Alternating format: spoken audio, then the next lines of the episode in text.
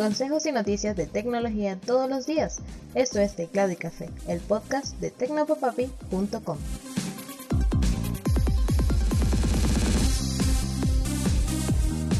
Hola, un saludote, soy Alexis y esto es Teclado y Café. Primero que nada quería desearte un excelente, feliz año nuevo 2022. Yo sé que quizás es algo tarde, pero recuerda que me tomé algunos días o más bien un par de semanas para organizar un poco mi vida personal y los contenidos que iban a salir en mis nuevos proyectos digitales.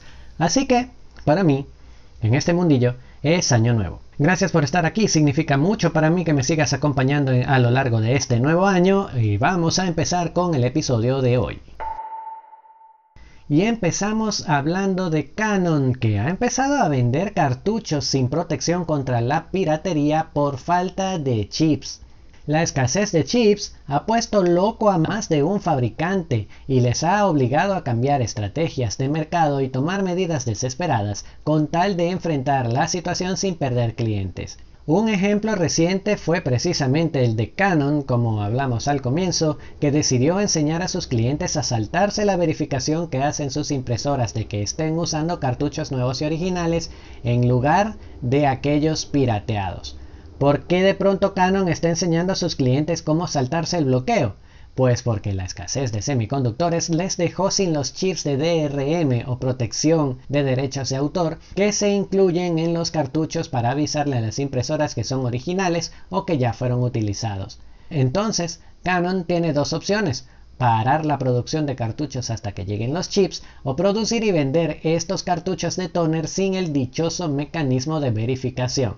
Hacer eso último, claro está, implica que las impresoras verán un cartucho nuevo y original como si se tratara de uno pirata. Lo que sabemos, en el caso de Canon, es todo un dolor de cabeza. Así que si tienes una impresora Canon, compras un cartucho genuino y ves que la impresora no lo reconoce como original, ve al sitio web oficial de la empresa donde te están diciendo qué hacer para disfrutar de tus cartuchos originales que no tienen verificación de originales. Soltamos la noticia y hablamos ahora de WhatsApp que se trae un par de novedades para 2022. El blog de filtraciones de WhatsApp WA Beta Info publicó un par de novedades que se esconden en el código de las versiones de prueba de la aplicación líder en mensajería. Novedades que aún no están disponibles para nosotros, pero que podrían llegar en cualquier momento. Para empezar, el blog ha descubierto dentro de la versión beta para Android algunas pistas sobre la futura posibilidad de que un administrador de grupo pueda borrar por su cuenta cualquier mensaje escrito por cualquier otro miembro sin tener que esperar a que el autor lo haga. El blog compartió una captura de pantalla en la que se puede ver un envío borrado marcado con la nota este mensaje fue borrado por un administrador. Esto permitiría al administrador moderar el contenido inapropiado o fuera de lugar sin tener que esperar a que el usuario infractor rectifique borrando por sí mismo el contenido problemático. Además de esto, la empresa está preparando nuevos pinceles para las herramientas de dibujo y una función que permitirá crear desenfoque a las imágenes compartidas. De momento todo esto está en una etapa temprana de desarrollo, así que no hay noticias sobre cuándo podría llegar a la versión final. Y hablamos de un Wi-Fi que te sigue a donde vayas, y es que TP-Link presentó el Archer AXE200, un enrutador Wi-Fi que tiene cuatro antenas mecánicas diseñadas para seguirte a donde estés para que siempre tengas una buena calidad de señal. ¿Cómo funciona? Pues según lo que cuenta TP-Link, este aparato es capaz de medir de qué parte de la casa vienen las solicitudes de conexión, por lo que si te cambias de cuarto en tu casa con la laptop o el teléfono, el AXE200 podría saber hacia dónde te has movido y rotar una de sus cuatro antenas en tu dirección para que no se te caiga la señal. Además de esta llamativa novedad, el enrutador puede enviar señal a velocidades de hasta 10 gigabits por segundo. No creo que sea un enrutador para usar con Abacan TV. Lamentablemente de momento no se sabe ni su precio ni en qué mercados podría venderse, pero de algo sí estoy seguro. Barato, barato, no va a ser. Hablamos ahora de Samsung y es que la empresa anunció que está muy contenta definitivamente con su tercera generación de teléfonos plegables, los Galaxy Fold y Flip 3. Según una nota de prensa de la empresa, estos últimos modelos vendieron 400% más que la generación anterior, los Flip y Fold 2 lanzados en 2020. El fabricante surcoreano decidió apostar fuerte por esta tendencia, consiguiendo, después de mejorar considerablemente la calidad y el precio de sus plegables, ganarse el respeto de los consumidores que reaccionaron, por supuesto, pasando por caja. El éxito de Samsung también ha dado un buen empujón a esa tecnología, con fabricantes como Honor, Oppo, Xiaomi y otros subiéndose a la tendencia para competir y hacerse un lugar en el mercado, lo que siempre por supuesto es bueno para nosotros, pues al abaratarse la tecnología tenemos mucha más posibilidad de acceder a ella.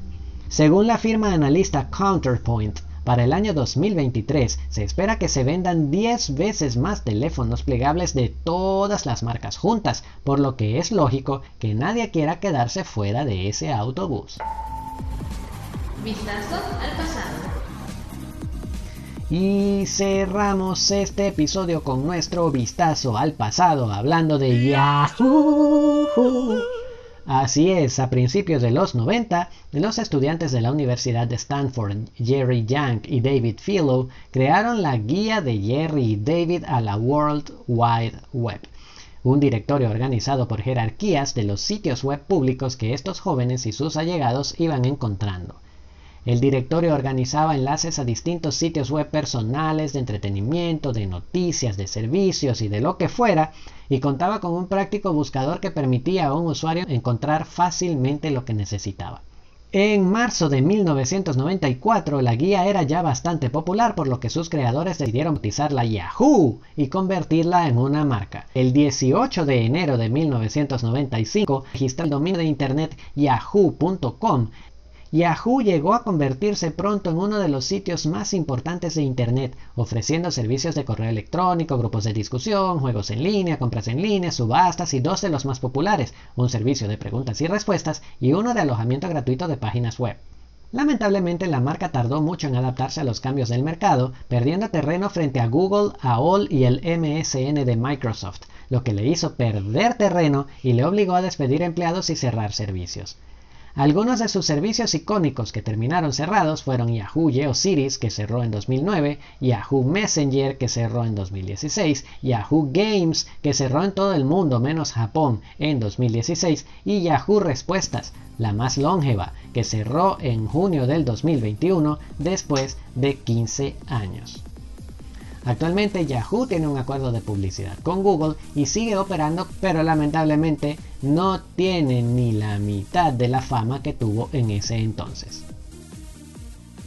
Y con eso terminamos el episodio. Muchas gracias por estar aquí. Significa mucho para mí que me hayas acompañado hasta el final. Recuerda que puedes encontrarme en www.tecnopapapi.com donde también encontrarás algunos consejos y herramientas para sacar el máximo provecho a la tecnología que te rodea. También puedes escuchar este podcast directamente en tu celular suscribiéndote a Google Podcast, Apple Podcast, Pocket Cast, Spotify, Anchor e iVoox. Recuerda que puedes escribirme a arroba tecnopapapi en Twitter y Facebook, arroba lexiel en Instagram, donde también puedes encontrar otro contenido que tengo preparado para ti. O puedes enviarme tu pregunta, comentario o sugerencia directamente a hola arroba en el correo electrónico. Un super abrazo y hasta mañana.